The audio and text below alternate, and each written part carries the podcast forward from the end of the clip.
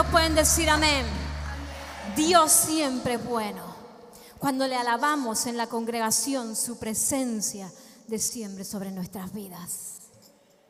Segunda de Crónicas, capítulo 20.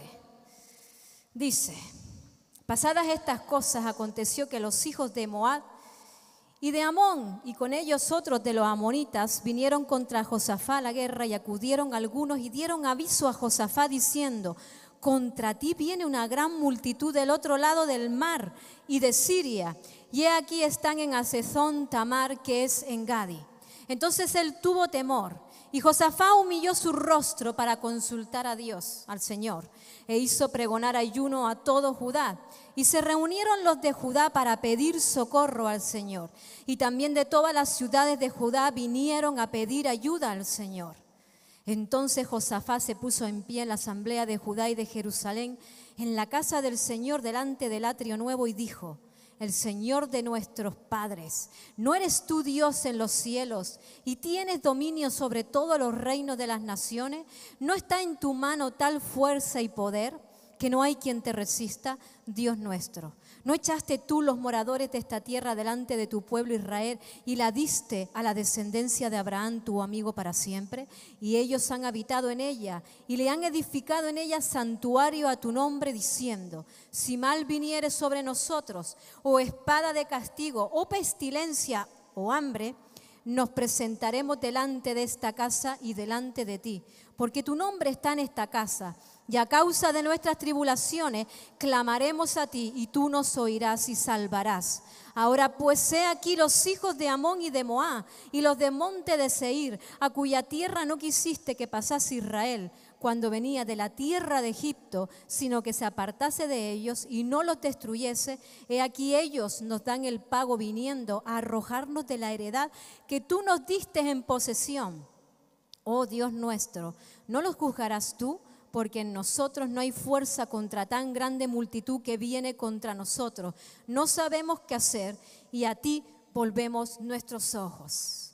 Señor, ven con tu palabra, con palabra de unción, tocando los corazones, Jesús, tocando nuestras vidas y haciéndonos entender que en ti todo lo podemos, Señor. Reprendemos todo ataque del enemigo, toda indiferencia, toda distracción en esta tarde que salga de esta mente y de estos corazones. Y que tu palabra traiga bendición a sus vidas y traiga milagros a sus vidas mientras las están escuchando. Te lo pido, Señor, en el nombre de Jesús. Amén. Pueden tomar asiento. Quiero predicarles del rey Josafá, es uno de los reyes que más me gusta de la Biblia y su historia. Josafá era el rey de Israel. Y la historia de Josafá es la historia de un rey que quiere hacer bien las cosas, pero es probado fuertemente. Todos nosotros que queremos hacer bien las cosas somos probados fuertemente. Segunda de Timoteo 3:12 dice, y también todos los que quieren vivir piadosamente en Cristo Jesús padecerán persecución. Pero ¿cuál es el propósito de Dios? Para probarnos. ¿Cuál es el propósito de Dios? Para probar a alguien que quiera hacer las cosas bien. Porque debería animarlo, motivarlo, no, no, probarlo. ¿Por qué no quiere probar cuando hacemos las cosas bien? Precisamente, hermano, para perfeccionarnos, para que no nos equivoquemos, para que hagamos más y mejores cosas para el Señor. La historia de Josafá es la historia de un hombre, de un hijo de Dios que no sabe decir que no. Y cuando no sabes decir que no, muchas veces eres engañado. Cualquiera que se lo supiera trabajar de el rey obtenía un sí. Y esto le pasó al rey Acab. El rey Acab era el rey del norte. Y viene a Josafá y lo convence para ir a la guerra. Una guerra que no le pertenecía a Josafá. Josafá ahí no pintaba nada, el enemigo no tenía nada en contra de Josafá, pero viene para convencerlo y le acompañe. En segunda de Crónicas 18 dice, le persuadió que fuese con él contra Ramón de Galaad. Esta palabra persuadió significa le engañó. Es decir, que todos los que, esas personas que no saben decir que no, son fáciles de engañar. A mí me cuesta decir que no. Y un día llegaron dos personas a mi casa, tocaron el timbre para venderme una enciclopedia. Y yo de entrada quería decirle que no, pero ellos dijeron, no, pero mira, escúchanos que te vamos a presentar y luego tú decides. Y al final me convencieron. Y compré la enciclopedia. Compré la enciclopedia cuando mi hijo estaba en el colegio. Imagínate si hace años de esa enciclopedia. El caso es que a los dos años vuelven a tocar a mi puerta. Y, vuelven con la enciclopedia y me traen otra parte de la enciclopedia. Y dicen, eh, eh, eh, eh, yo compré una parte nada más. No, no, no, usted cuando firmó el contrato, y yo qué contrato ni nada, yo no me acordaba lo que había firmado. Yo no sabía nada. Y me hicieron coger la otra parte de la enciclopedia, dos años más pagando. Pero es que así fue un buen tiempo. Me dejé engañar, hermanos. ¿Sabes cuándo terminé de pagar la dichosa enciclopedia? El mes pasado.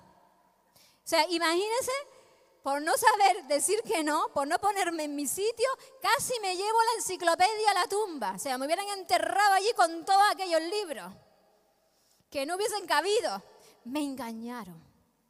Los que no saben decir que no, aún son engañados, poniendo ellos sus propias condiciones. Porque mire, Josafá le dice al rey acá, vale, vale, vale, espérate. Si me autoriza un profeta, entonces te acompaño. Entonces dice acá, ah, es cuestión de profetas. No te preocupes, ¿cuántos profetas quieres? ¿100? ¿200? ¿400? El rey Acab tenía a su servicio más de 400 profetas. Y todos ellos iban a decir lo mismo. Todos ellos iban a profetizar lo mismo, que iban a obtener la victoria. Porque todos tenían un espíritu de mentira. Pero Josafá no terminó de fiar. Si preguntó, ¿hay algún otro profeta? Y fíjese, segunda de Crónicas 18, 7 dice, aún hay aquí un hombre por el cual podemos preguntar al Señor, mas yo le aborrezco, porque nunca me profetiza cosas buenas, sino siempre mal. Acá lo que quería es escuchar palabras bonitas. Por eso tenía todos aquellos profetas. Pero el profeta Micaías era un verdadero profeta del Señor. Y cada vez que Micaías venía a hablarle acá, le hablaba la palabra, la palabra que Dios tenía para él, y la palabra no era buena, por eso no le quería escuchar. Aquella palabra que el profeta tenía para este rey no favorecía sus intereses. Ninguno. Segunda Timoteo 4:3 dice que en los últimos tiempos habrán creyentes con comenzón de oír. Esa palabra comenzón de oír es una expresión de la literatura griega antigua. Describe el mismo fenómeno que tenían los de Atenas en Hechos 17, 21, porque todos los atenienses y los extranjeros residentes allí en ninguna otra cosa se interesaban, sino en decir o en oír algo nuevo. Los atenienses lo único que querían era escuchar algo nuevo. Eso es lo que significa comenzón de oír, escuchar algo nuevo. Y fíjese, vivimos en una época, vivimos en una era en que nosotros como iglesia lo único que queremos escuchar son cosas bonitas. Que Dios nos hable como un enamorado. No queremos escuchar la palabra de Dios cuando viene a darnos para corregirnos. Y entonces no nos gusta lo que nos dice el predicador desde el púlpito de mi iglesia, porque ya no tiene unción, porque ese predicador no sabe lo que está diciendo. Porque ya no hay fuego en la congregación, porque ya no siento la presencia del Señor en mi vida. ¿No serás que eres tú el que has apagado el Espíritu en tu vida? ¿No será que eres tú que no quieres escuchar la palabra del Señor cuando viene a reprenderte? ¿O usted se piensa que todas las cosas en Dios son bonitas? Amén y así es. No, hermano, hay momentos en nuestra vida que son difíciles, como los vive la gente que no es cristiana. No estamos exentos de vivir esos momentos. Y ahí están los cristianitos que solo quieren escuchar palabra de amor. Y entonces se van a internet y escuchan a los predicadores, los grandes predicadores, los trending topes de predicadores, predicaciones que yo quiero escuchar, porque usted va a YouTube y dice predicación de ánimo, y ahí te dicen todas las predicaciones de ánimo, o va a poner usted predicación de jalar las orejas. A ver, tontería, ¿no? Pero es que a veces Dios tiene que hablarnos para corregirnos. No podemos vivir eternamente intentando escuchar cosas que, Dios no quiere decirnos, en las que Dios quiere decirnos lo contrario, pero que Él está con nosotros. Esa es la diferencia. Segunda Timoteo 2, 4, 3, perdona, también dice que esos profetas que hay por ahí diciendo que son profetas de Dios, ven a aquellos cristianos que tienen comenzón de oír, que solo quieren escuchar palabras bonitas. Y entonces se aprovechan para venir y engañar al cristiano con palabras bonitas que te engañan diciendo. Pero ¿sabe qué, hermano? Esos profetas no son profetas de Dios, no vienen de parte de Dios. Esos profetas no tienen tiempo ni valentía para decirte las verdades absolutas de la que habla la palabra de Dios. Palabra que a veces no queremos escuchar. Esos no son profetas de Dios. Pero la escritura nos enseña que debemos dejar de buscar esos predicadores que vienen a decirnos cosas maravillosas, sino que tenemos que buscar las verdades antiguas. ¿Sabe cuáles son esas verdades? Esas que traen la paz a nuestra alma, esas que traen el descanso de nuestra alma como dice Jeremías 6:16. Así dijo el Señor, paraos en los caminos y mirad, y preguntad por las sendas antiguas, cuál sea el buen camino, y no andad por él, y andad por él y hallaréis descanso para vuestra alma. Mas dijeron, no andaremos. Buscar en los caminos la presencia del Señor, buscarle, buscar lo que Él quiere hablarnos. Y acá logra todo esto con Josafá, logra engañarlo. Pero fíjese, logra engañarlo y logra hacer la cosa más tonta que yo he visto en mi vida. Porque cuando van a ir a la guerra, el rey acá de listo le dice a Josafá, toma, te presto mis ropas reales. A ver, imagínense, estamos todas en la historia, ¿no? Imaginémonos la historia, la guerra, soldados, reyes. Si un rey viene a decirte que te va a dar sus ropas reales, ¿usted qué está pensando?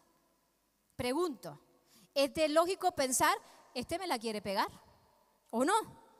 Este quiere que me vista con sus ropas reales para que el enemigo vea que el rey soy yo y me vengan a matar. ¿Cómo es posible que Josafá se dejara influenciar de esta manera? No lo puedo entender. Se vistió con las ropas reales del rey acá y el rey acá se vistió con unos harapos. Menos mal, hermano, que el Señor estaba con Josafá, porque cuando aquellos enemigos rodearon a Josafá, cuando lo iban a matar y Josafá clama a Dios, el enemigo se da cuenta que aquel que está allí no es el rey acá y no lo mata. Sin embargo, fíjese, segunda de Crónicas 18:33 dice, más, disparando uno el arco a la aventura, hirió al rey de Israel entre las junturas y el coselete. Fíjese, no sabía el enemigo dónde estaba el rey acá. O sea, no lo sabía. El rey acá no estaba vestido con sus ropas reales y no andaba en su caballo real o en sus carros reales. El rey acá era uno entre cientos.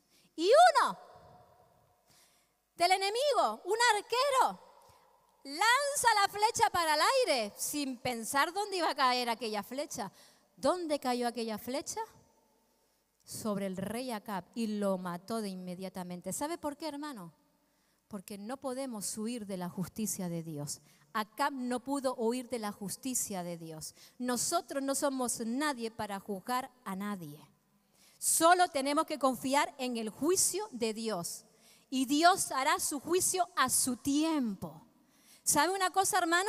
Si usted es justo delante de Dios, no se preocupe, porque el juicio de Dios no va a caer sobre su vida. Pero si usted ha sido un injusto con determinadas circunstancias, con determinadas personas, escúcheme lo que le voy a decir, la lanza ya ha sido lanzada al aire. Escúcheme, está a tiempo de rectificar sus actitudes para que esa lanza no venga sobre su vida, porque Dios ha de hacer justicia, hermano, y lo vamos a ver. Así que tenga mucho cuidado. Ahora,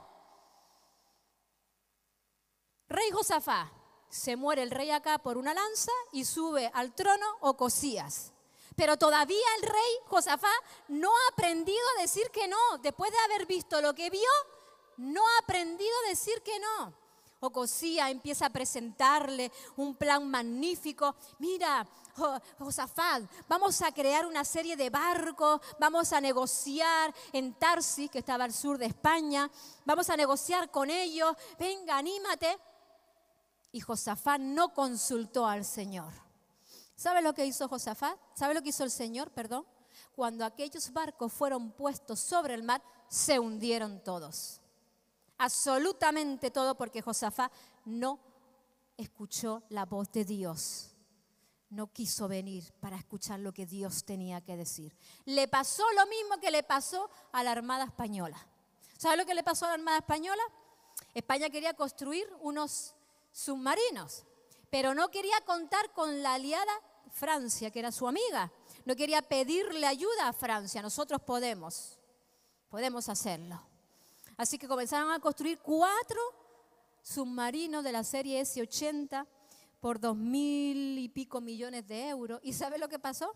Que cuando los pusieron en el agua se hundieron. Y usted dirá, claro, los submarinos para que vayan debajo del agua. No, no, es que se hundieron, no flotaron, no llegaron a subir arriba. Tuvieron que pedir ayuda a Estados Unidos para poder solucionar aquel problema. Así que tenemos que consultar a Dios todas las cosas. Ahora, aquí ya Josafá aprende que tiene que aprender a decir que no. Y no solamente eso, sino aprendió que las buenas intenciones no le son suficientes a Dios. Porque Josafá siempre tuvo buenas intenciones. Aún en sus errores tuvo buenas intenciones. Pero no debemos fiarnos, hermanos, de nuestras intenciones. Proverbios 3:5, fíate del Señor de todo tu corazón y no te apoyes en tu propia prudencia. Reconócelo en todos tus caminos y Él enderezará, tus veredas. Para Dios, hermano, es muy importante las intenciones. Las intenciones de tu corazón para Dios son muy importantes. Primera de Corintios 4:5, así que no juzguéis nada antes de tiempo hasta que venga el Señor, el cual aclarará también lo oculto de las tinieblas y manifestará las intenciones de los corazones y entonces cada uno recibirá su alabanza de Dios. Hay hechos que parecen malos, pero no tienen malas intenciones, pero luego hay hechos que parecen buenos y tienen todas las malas intenciones del mundo. El único que puede juzgar las intenciones es Dios. El único, hermano que puede juzgar con justo juicio las intenciones es Dios, que es el único que conoce nuestras intenciones. Las intenciones del corazón de Josafá eran buenas, por eso Dios fue bueno con Josafá. Y aquí Josafá hace una oración importante porque está, está metido en un gran lío, en un gran problema. No sabe qué hacer. Tiene una prueba tremenda y Dios quiere enseñarle algo a través de ese momento. Y Dios quiere enseñarnos a ti y a mí algo a través de ese momento que vivió Josafá. Y es que no tenemos que tener temor a las malas noticias. Hermano, no tienes que tener temor a las malas noticias. Dígalo, no tengo que tener temor a las malas noticias. Dígalo, hermano, no tengo que tener temor a las malas noticias. No importa cuán mala sea, no voy a tener temor. Y Josafá se encuentra aquí con tres enemigos de Israel, de Judá. Se encuentra con tres grandes naciones poderosas que se alían contra Judá. Lo peor de todo es que cuando Josafá se entera, ya el enemigo estaba preparado para atacarle. Y lo peor de todo, ¿sabes lo que fue? Que le atacaron por el lugar donde Josafá nunca pensó que le fueran a atacar, que era por el sudeste, por donde estaba el mar muerto que les protegía. Siempre hay un sudeste en nuestra vida. Siempre, hermano. Un área en la que pensamos que el enemigo no nos puede atacar. Un área en la que pensamos que está todo controlado. Pero sabe una cosa, nada en nuestra vida está controlado. Absolutamente nada se puede dejar en nuestras manos para controlarlo nosotros. Nosotros tenemos que entregar nuestra vida, nuestra casa al Señor para que sea Él quien controle las situaciones en nuestra vida. Y seguir el consejo del apóstol Pablo. Ten cuidado de ti mismo. Ten cuidado de ti mismo. Deposita todo en las manos del Señor.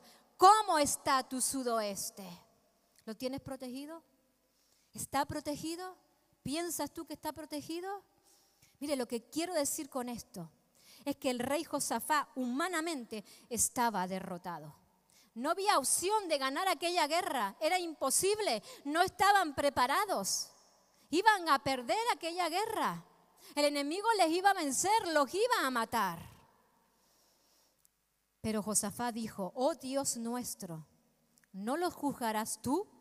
Porque en nosotros no hay fuerza contra tan grande multitud que viene contra nosotros. No sabemos qué hacer. A ti volvemos nuestros ojos. Quizás tú te sientas hoy así como Josafá. Me puedo imaginar a aquel rey diciendo, he fracasado como rey, voy a llevar mi reinado a la muerte. Quizás te sientas así, tirado en el suelo porque el enemigo ha sido más fuerte que tú. Quizás sienta que tu problema es muy grande para poder solucionarlo. Quizás piensa que no puede volver al pasado para enmendar un error y estás ahí tirado diciendo, ya no tengo fuerza, se me acabaron las fuerzas, no quiero seguir luchando. Qué momento, hermano, más maravilloso cuando no tenemos fuerza. Y cuando comenzamos a clamar al Señor, cuando comenzamos a decirle, oh Señor, y miren hermano, recurrimos a todo antes que al Señor. Recurrimos a todas las cosas que podamos hacer para salir adelante, para guerrear humanamente, menos al Señor. Pero cuando ya no nos queda nada, hermano, ¿sabe lo que nos queda? Nos queda su presencia. Qué maravilloso momento cuando de repente nos damos cuenta que solo estamos Él y yo. Que no hay nada ni nadie más, Él y yo y que es Él el que me puede ayudar, que es Él el que puede extender su mano. La Biblia lo llama, ¿sabe cómo lo llama? El momento de la gracia. Gracia significa favor, bondad inmerecida. ¿Sabe por qué no la merecemos? Porque antes buscamos otros recursos y nos, nos, acordamos de Dios, nos acordamos en lo último, pero la gracia de Dios, el favor de Dios se extiende cuando estamos tirados en el suelo.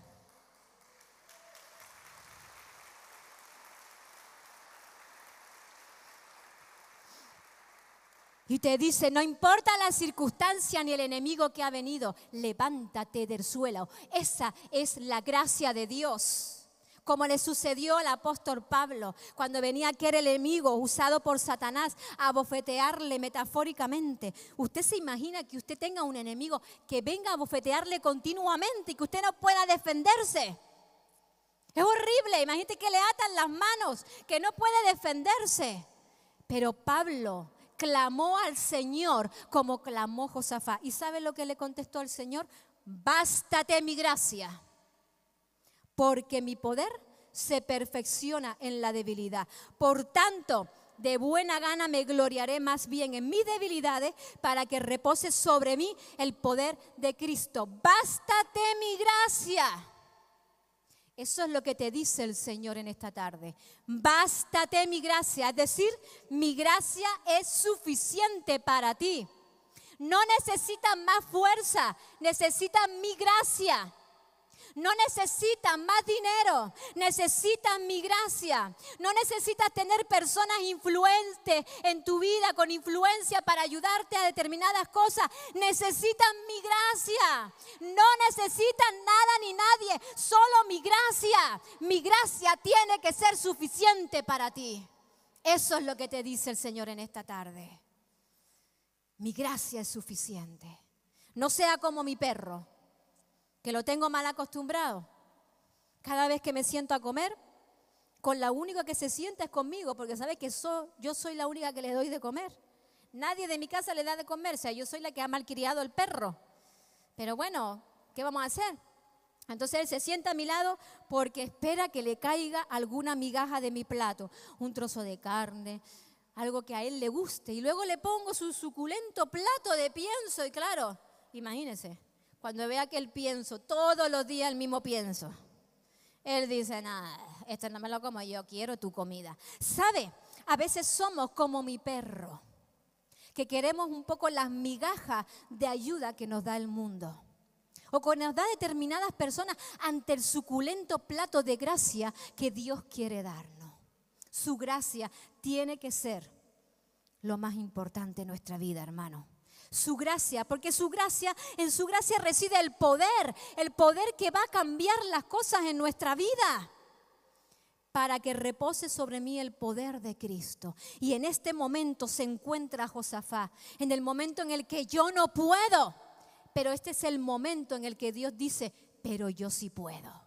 Este es mi momento. Las intenciones, hermanos, de las malas noticias es quitarnos la paz en el Señor. Las malas noticias son destructores de la paz del Señor. Sin embargo, mire, Salmo 112, 7 dice, no tendré temor de malas noticias. Su corazón está firme, confiado en el Señor.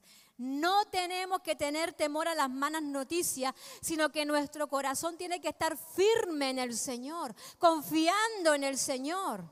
¿Qué hacemos cuando una mala noticia llega a nuestra vida? ¿Qué haces cuando una mala noticia llega a tu vida, hermano? ¿Qué es lo primero que haces? Amargarte, preocuparte. ¿Qué piensas? ¿Que no vas a tener paz más nunca? ¿Te vas a quedar con esos temores el resto de tu vida? ¿Te encierras en ti mismo? Jesús le decía frecuentemente a sus oyentes, no teman, no teman, no teman de las malas noticias, no teman. Y dio el remedio para no tener temor en Mateo 10, 28. Y no temáis a los que matan el cuerpo mas el alma no pueden matar. Temed más bien a aquel que puede destruir el alma y el cuerpo. El remedio para no tener temor es tener nuestra mirada en la eternidad. Porque hermano, hay un cielo y hay un infierno. Esa es la realidad. No puede haber nada ni nadie que estropee ese futuro en nuestra vida. ¿Lo entiende? No debe haber nada ni nadie que nos lleve a perder la salvación. Tenemos que cuidarla. Que un día podamos estar en su presencia alabándole y glorificándole.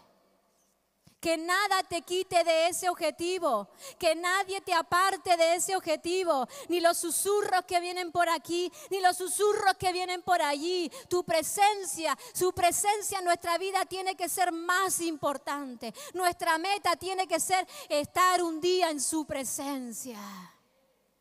La esperanza del cielo nos lleva a entender que la muerte y la maldad no tienen nada no tienen nada que hacer, no tienen la última palabra.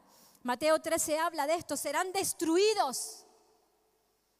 La muerte y la maldad serán destruidas y nosotros estaremos en su presencia.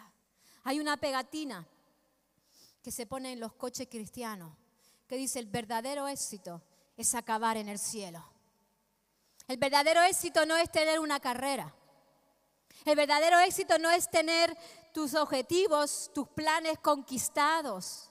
Tu verdadero éxito no tiene que ser tener dinero o lo que sea, está bien soñar. Tu verdadero éxito es que un día te presentes en la eternidad y el Señor te diga, bien siervo fiel, en lo poco has sido fiel, en lo mucho te pondré, entra en el gozo de tu Señor. Ese tiene que ser nuestro éxito.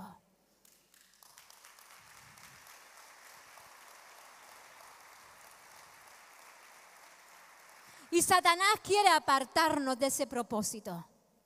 Quiere apartarnos, quiere poner sus temores en nosotros.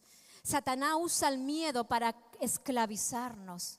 Satanás ve en nosotros cosas para luego usarlas en nuestra contra. Él anda como león buscando a quien devorar.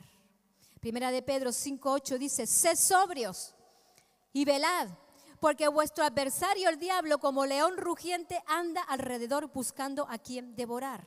Esta palabra buscando se refiere a indagar, investigar, con disputas. Es decir, que el enemigo mete disputa entre los hermanos. Y cuando hay disputa entre los hermanos, el enemigo viene para ver cuáles son nuestras debilidades y nuestras cosas malas para un día echarlas en contra nuestra. A eso viene el enemigo. El enemigo nos observa, él ve cómo reaccionas a determinadas cosas, cómo reaccionas ante determinadas circunstancias para luego venir y echártelo en cara. El enemigo usa personas que vienen a engañarte, vienen a desanimarte, vienen a ofenderte, a dañarte, a que te enfrentes para ver cómo reaccionas. Usa personas que vienen para que tú cuentes tus intimidades, tus cosas íntimas, para luego venir en contra tuya. Eso es lo que hace el enemigo, esto es lo que hacían los sátrapas con Daniel. En Daniel 6:4 dice, entonces los gobernadores y sátrapas buscaban ocasión para acusar a Daniel en lo relacionado con el reino, mas no podían hallar ocasión alguna o falta, porque él era fiel y ningún vicio ni falta fue hallado en él. El enemigo viene, hermano, que en nosotros no haya ninguna falta que Él pueda usar para venir en contra nuestra. Pero ¿qué pasaría si en lugar de que el enemigo viera en nosotros miedo, vulnerabilidad, debilidades, el enemigo viera una persona con fortaleza, con fe y con valor en el Señor. ¿Qué pasaría? Que el enemigo no podría tocarte ni acercarse a tu vida porque el enemigo huye de los valientes. Cuando hay un valiente, el enemigo sale corriendo. No puede tocarte. Entonces es mucho más fácil, hermano, tener valor y tener fe en el Señor y fortaleza para que cuando el enemigo venga tenga que salir huyendo. Quien vive con miedo no vive. El miedo a las malas noticias causa más daño que la noticia en sí misma. Viene a atemorizarnos viene. Ahora, ¿cómo enfrentamos esas malas noticias? Jeremías 42, 6 dice, sea bueno, sea malo, a la voz del Señor nuestro Dios, al cual te enviamos, obedeceremos para que obedeciendo a la voz del Señor nuestro Dios nos vaya bien. ¿Qué dice?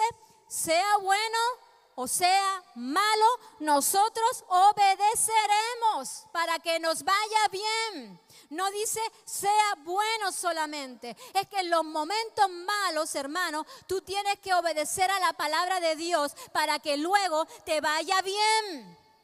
Eso es lo que Dios busca de ti. Lo importante siempre ante una mala noticia es lo que Dios dice no lo que dices tú, no lo que dice el enemigo, no lo que dicen otras personas, no lo que dicen las circunstancias, no lo que dicen los problemas, lo que Dios dice ante una mala noticia, eso es lo que, con lo que tú te tienes que quedar. Y Dios le enseña a Josafá cómo vencer esas malas noticias. Y Dios nos enseña también a nosotros. Tres cosas que tenemos que aprender. Lo primero que tenemos que aprender es que la guerra no es nuestra, es del Señor es del Señor. Segunda de Crónicas 20:15. Y dijo, oí Judá todo, y vosotros moradores de Jerusalén, y tú rey Josafá, el Señor os dice así, no temáis ni os amedrentéis delante de esta multitud tan grande, porque no es vuestra la guerra, sino del Señor. Escuche bien la frase, no es vuestra la guerra, sino del Señor. ¿Sabe lo que significa esta frase? Hay de aquellos que se meten con los hijos de Dios. Eso es lo que significa. Dios hace suya nuestras batallas. Hay de aquellos que se meten contigo que eres un hijo de Dios, porque Dios ha de venir y hará esa batalla suya y peleará por ti y te vendrá poder y autoridad para vencer al enemigo.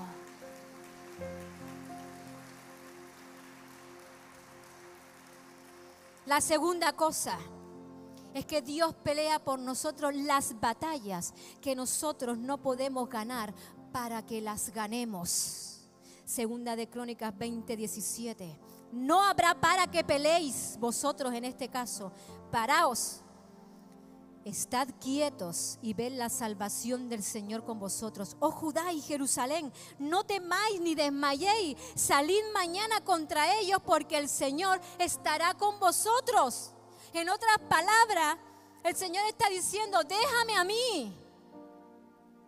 Es como cuando nuestros hijos están haciendo algo y lo están haciendo mal y usted pierde la paciencia y dice, quita, déjame a mí hacerlo. Eso es lo que hace Dios contigo. Déjame a mí hacerlo.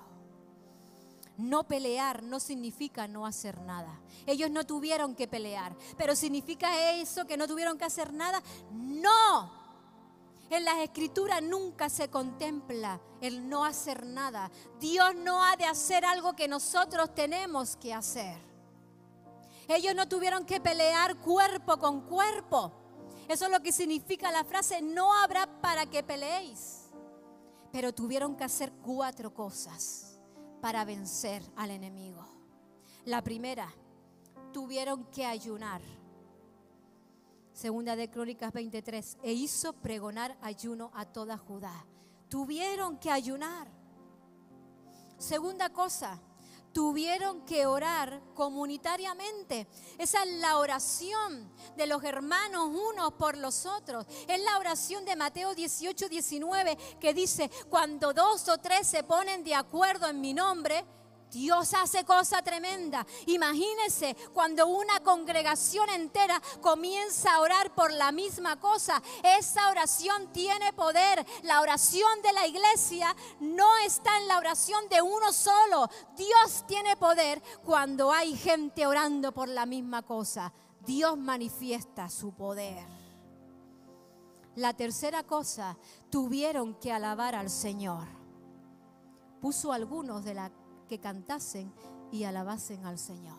Fíjese, hermano, lo importante que es cuando usted viene a la iglesia y usted no es un espectador de lo que sucede en la plataforma, sino usted participa de lo que se está haciendo en la iglesia, que es alabar al Señor con todo el corazón. Cuando usted viene a la iglesia y mira así para el frente, como, venga, no es importante la alabanza, Da igual la hora que llegue al culto. No pasa nada. Se está equivocando, hermano. Se está equivocando. Y ahora se lo voy a demostrar. Es importante venir a la iglesia y cada letra de cada canción sacarla de nuestra alma como una alabanza a Dios. Porque cuando comenzamos a alabarle y comenzamos a adorarle, Dios comienza a hacer cosas en nuestra vida que tú no estás viendo, pero Él las está haciendo.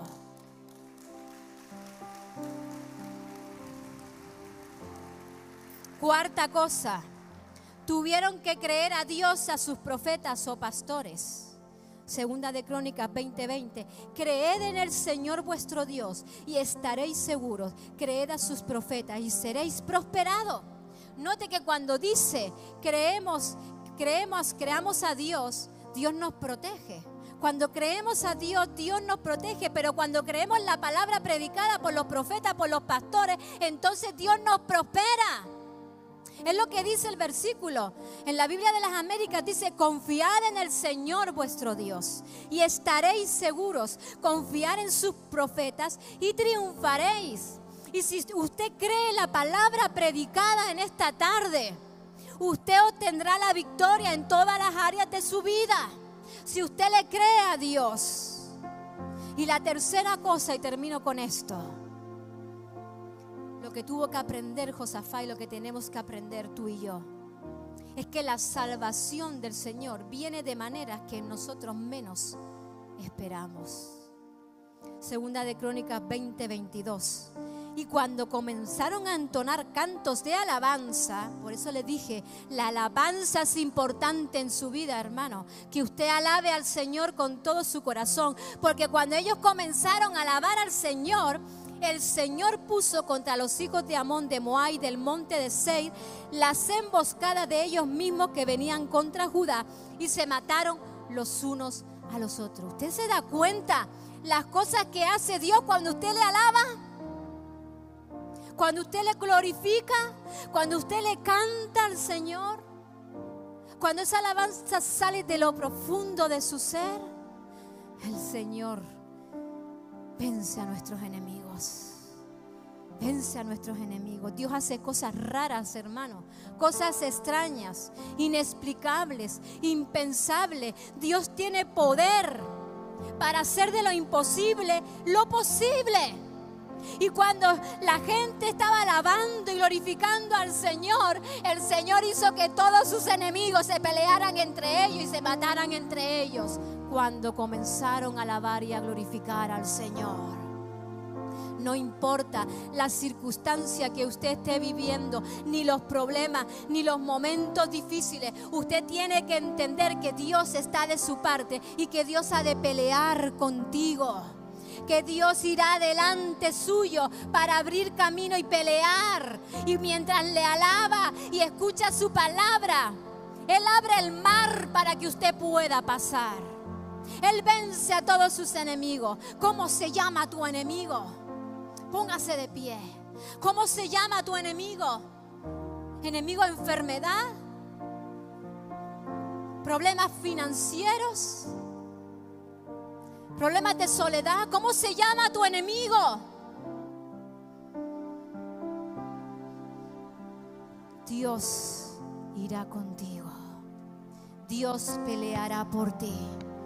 Pero usted tiene que hacer algo también. Tiene que ayunar. Tiene que pedir ayuda a sus hermanos que oren por usted. Tiene que alabar al Señor. Y tiene que creer la palabra predicada de Dios. Y cuando usted junta todo esto, hay una bomba en su vida y el enemigo no puede vencerle. Y van a venir noticias que van a querer traer temor, pero usted la va a echar